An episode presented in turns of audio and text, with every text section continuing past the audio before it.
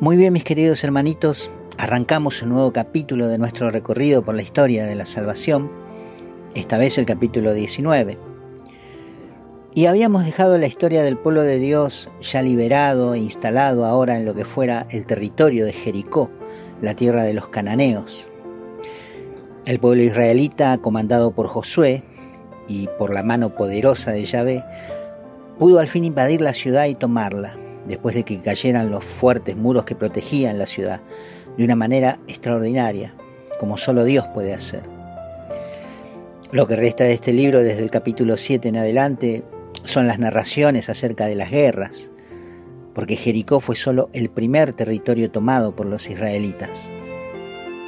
Yahvé les había prometido mayor extensión, pero al igual que Jericó, éstas estaban ocupadas por otros pueblos, Así que sabiendo la fama de Josué y de su ejército de valientes, estos reinos fueron aliándose unos con otros para volverse más fuertes y poder resistir a Israel. Pero todos ellos fueron vencidos por Josué, e Israel fue ganando terreno hasta llegar a cumplimentar lo que Dios les había prometido.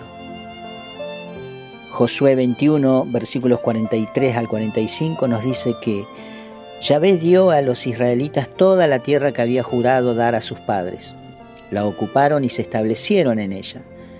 Yahvé les concedió paz en todos sus confines, tal como había jurado a sus padres, y ninguno de sus enemigos pudo hacerles frente. Yahvé entregó a todos sus enemigos en sus manos. No falló una sola de todas las espléndidas promesas que Yahvé había hecho a la casa de Israel.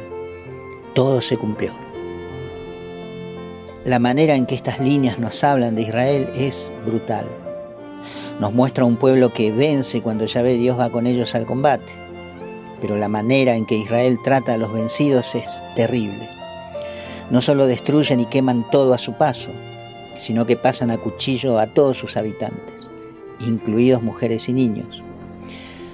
Incluso hay un episodio en este capítulo 7 del libro de Josué en donde se descubre a un integrante de la tribu de Judá que cometió una falta al quedarse con un manto que le había gustado y con algo de plata y oro de, del enemigo.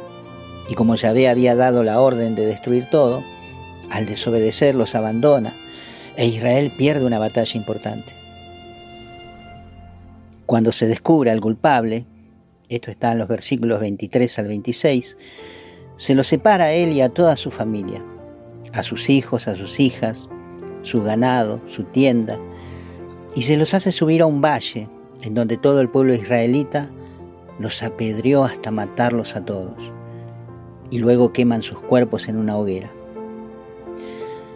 Y la verdad, queridos hermanitos, comprendo que es muy difícil digerir para nuestra imagen que tenemos en nuestra mente del Dios misericordioso este tipo de conducta tan salvaje de su pueblo.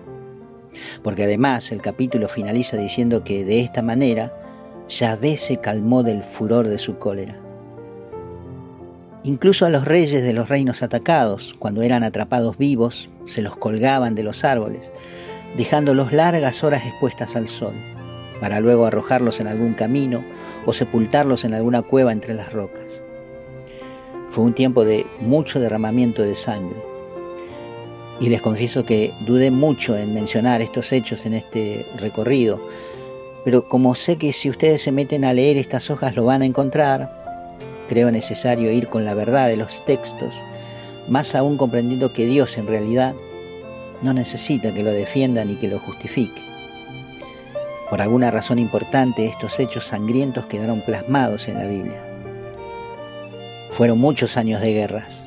Josué tenía 45 años cuando comenzó su campaña y al final de las guerras 85. El resto del libro nos habla de las reparticiones de la tierra para cada tribu hasta llegar a ocupar todo el territorio alcanzado. Josué muere a los 110 años y el pueblo queda dirigido por jueces puestos por Dios. Es el libro que sigue a este capítulo. Pero quiero hacer hincapié en algo de lo que hemos visto en capítulos anteriores y que por cuestión de tiempo no hemos podido meditar en profundidad. Y ahora es un buen momento porque tiene relación con lo que pasó en las guerras. Sabemos que cuando Moisés va contra el faraón y éste se niega a dejar libre al pueblo israelita, Dios desata diez plagas sobre Egipto. ¿Se acuerdan? Y sabemos que la décima fue la que definió la salida de Israel, la muerte de los primogénitos. Yo no sé ustedes, pero yo me pregunté, ¿por qué Dios se molestó en mandar nueve plagas antes de la que fue la efectiva, la décima, la muerte de los primogénitos?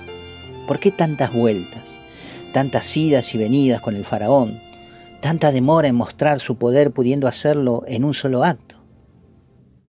Yo les había dicho en su momento que este enfrentamiento entre Moisés y el faraón fue algo más que una rivalidad entre pueblos.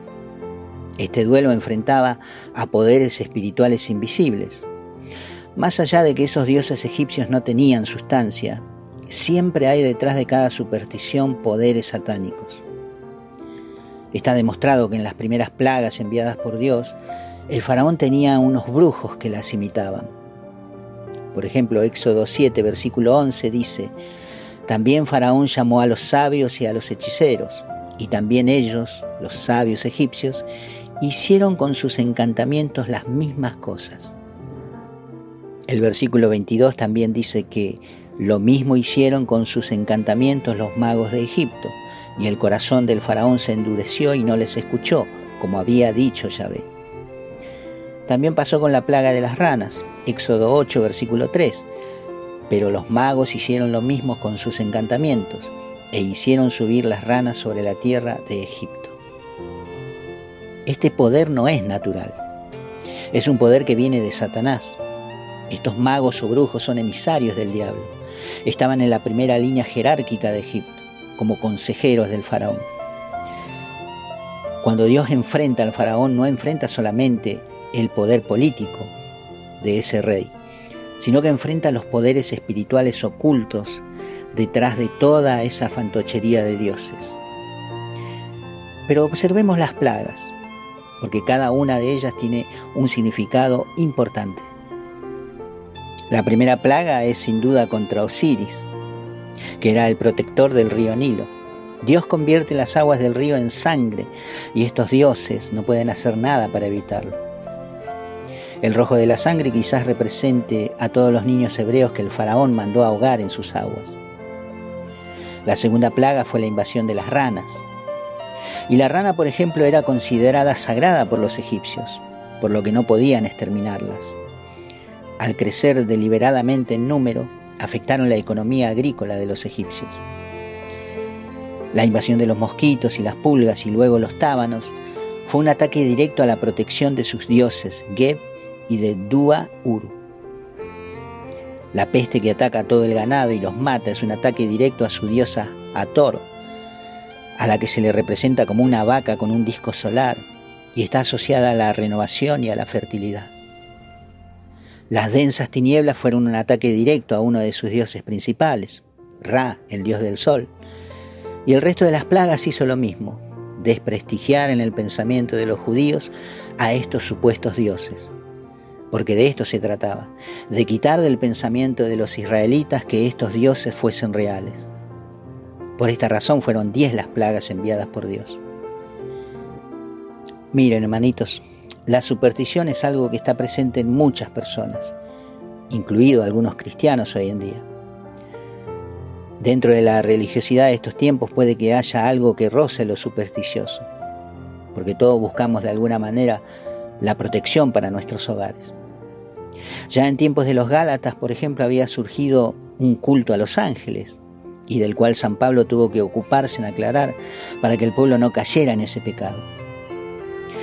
Las supuestas cábalas deportivas que escuchamos por televisión, el uso de un color determinado en la ropa, las cintas rojas que llevamos en la muñeca, amuletos y tatuajes y muchas cosas más. A todos estos elementos a los que se les atribuyen supuestos poderes son algunas de las cosas que deberemos revisar. Pero más allá de estas cosas que mencioné y a los que podemos caer inocentemente, también hay quienes directamente tratan con poderes ocultos para pretender conseguir algo que desean mucho o hacer algún daño a alguien que no les cae en gracia. Estos hábitos son tremendamente peligrosos.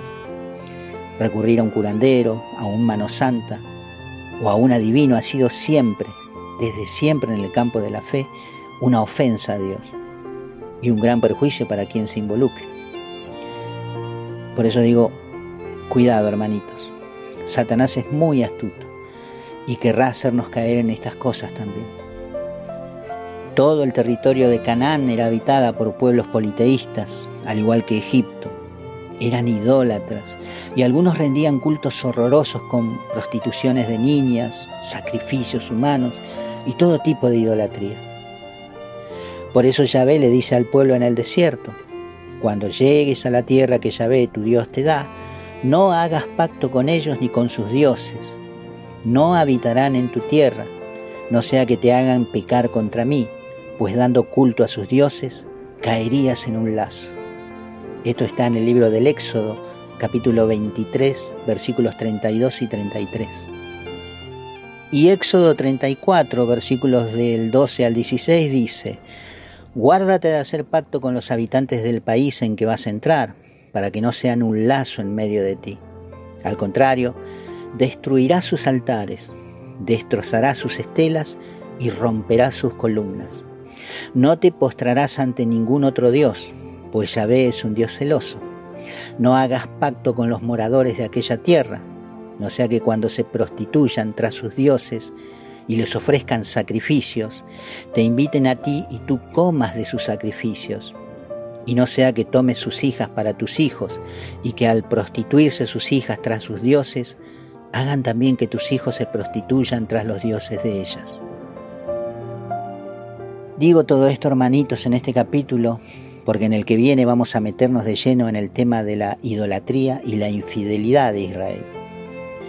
Llegar a la tierra que emana leche y miel no significó paz para los judíos. Hay un Dios terreno, el Dios de este mundo que no quiere soltarlos. El enfrentamiento se pondrá peor y conoceremos en estas líneas a los Baales, figuras de los dioses de la antigüedad que dominaban muchos de esos pueblos.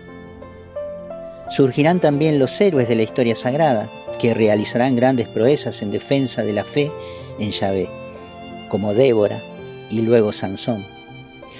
Aún queda mucho recorrido para llegar al Salvador prometido, ese que vendrá del propio linaje israelita y finalmente aplastará la cabeza de la serpiente. Mientras tanto, mantengamos la luz encendida, unidos en la fe, porque todo esto que estamos aprendiendo sin duda afectará nuestra fe de manera positiva. Los dejo descansar en el amor del Señor y espero volver a encontrarlos pronto, hermanitos. Que Dios los bendiga.